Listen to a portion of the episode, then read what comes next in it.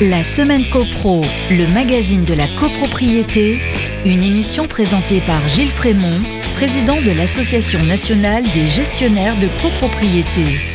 Bonjour à tous, bonjour à tous, très heureux de vous retrouver. C'est un réel plaisir. Vous écoutez votre émission copropriété préférée. Bienvenue dans la semaine copro.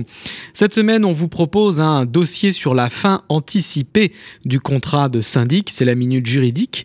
Ensuite, la revue de presse, les petites histoires de voisinage. Mais tout de suite, on commence avec l'actu de la semaine. La semaine copro, l'actu de la semaine. L'actu de la semaine, c'est la lutte contre la location touristique à Paris. Des résultats mitigés. Et oui, la ville de Paris connaît des résultats variés dans sa lutte contre la location meublée saisonnière. D'un côté, elle a obtenu que la société Booking soit condamnée par le tribunal judiciaire dans un jugement du 18 octobre 2021 à lui verser 1,2 million d'euros pour non-respect du code de tourisme. Le tribunal a estimé que Booking méconnaissait les dispositions de l'article L324-2-1 du Code du tourisme en ne transmettant pas dans les délais impartis les informations sollicitées par la ville de Paris, notamment concernant le nombre de jours au cours desquels un meublé de tourisme a fait l'objet d'une location. Pour rappel, une résidence principale ne peut être louée que 120 jours par an. D'un autre côté, la ville est déboutée dans environ un dossier sur deux lorsque le litige porte sur le changement d'usage du bien concerné. Alors que la Cour de cassation avait validé en début d'année les dispositions anti-Airbnb de la capitale, le tribunal de Paris retoque la moitié des cas portés devant ses magistrats. En cause, un point juridique assez technique qui nécessite que la ville de Paris rapporte la preuve que le bien en question était bel et bien classé comme à usage d'habitation au 1er janvier 1970 afin de reprocher au propriétaire incriminé un changement d'usage ultérieur illicite. Or, il n'est pas forcément aisé pour les services de la ville de retrouver des preuves datant d'une cinquantaine d'années et qui sont parfois entachées d'irrégularités ou peu lisibles. Le bénéfice du doute profitant aux propriétaires, seuls 14 dossiers sur les 24 examinés à ce jour par le tribunal ont débouché sur des condamnations. Des condamnations assez lourdes cependant, 27 500 euros par propriétaire en moyenne, information du Figaro. La semaine copro, la minute juridique. La fin anticipée du contrat de syndic. Nous avons vu la semaine dernière que le contrat de syndic était un contrat à durée déterminée. À ce titre, il doit aller jusqu'à son terme, jusqu'à la date de fin qui a été votée par l'Assemblée.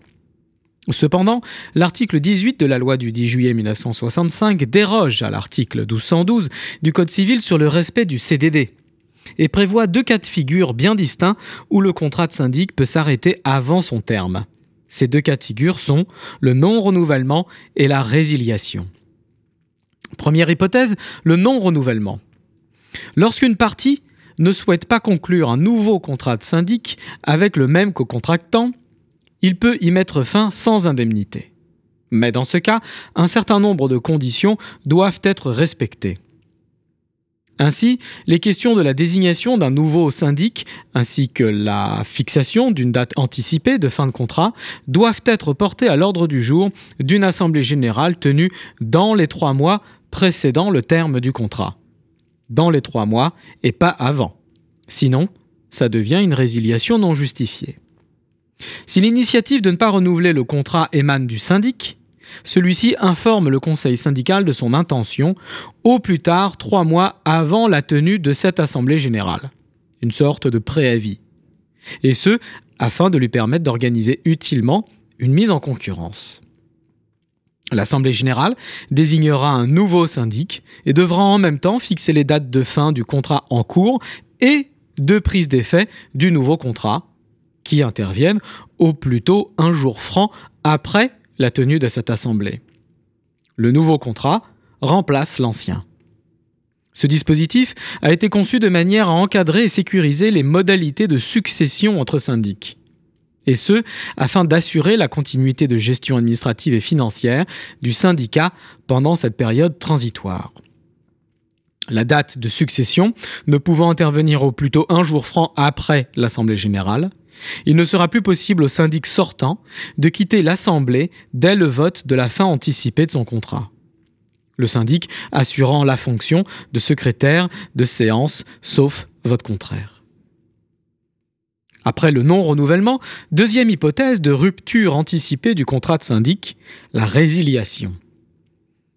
L'article 18 organise là aussi dans le détail le mode opératoire. Le contrat de syndic peut être résilié par une partie en cas d'inexécution suffisamment grave de l'autre partie.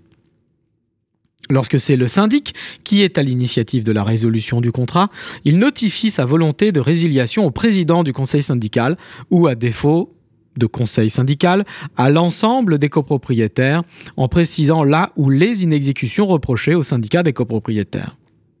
Ensuite, dans un délai qui ne peut être inférieur à deux mois à compter de cette notification, le syndic convoque une assemblée générale et inscrit à l'ordre du jour la question de la désignation d'un nouveau syndic.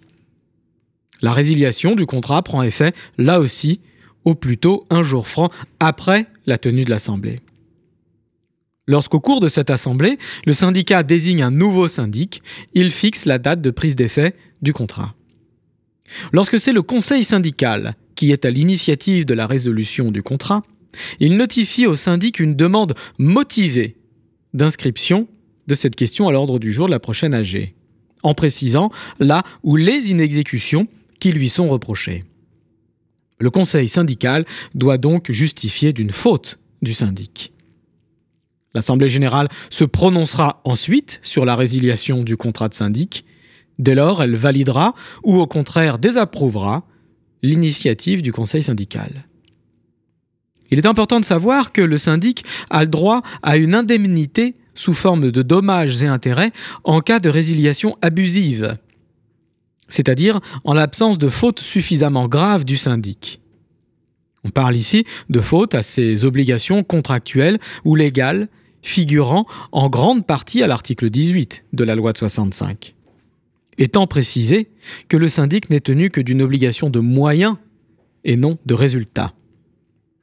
Le montant des indemnités pour résiliation abusive correspondra au montant des honoraires que le syndic aurait dû percevoir en allant jusqu'au bout de son mandat. Si le syndic avait un contrat de trois ans et que la résiliation abusive intervient au bout d'une année, alors l'indemnité octroyée sera équivalente aux deux ans de contrat restant. Un grand merci à tous, merci pour votre écoute et votre fidélité. Je vous dis à mercredi prochain, 14h sur les ondes de Radio Imo. D'ici là, portez-vous bien et faites de la copro. La semaine copro, le magazine de la copropriété, à réécouter en podcast sur radio.imo et toutes vos plateformes d'écoute habituelles.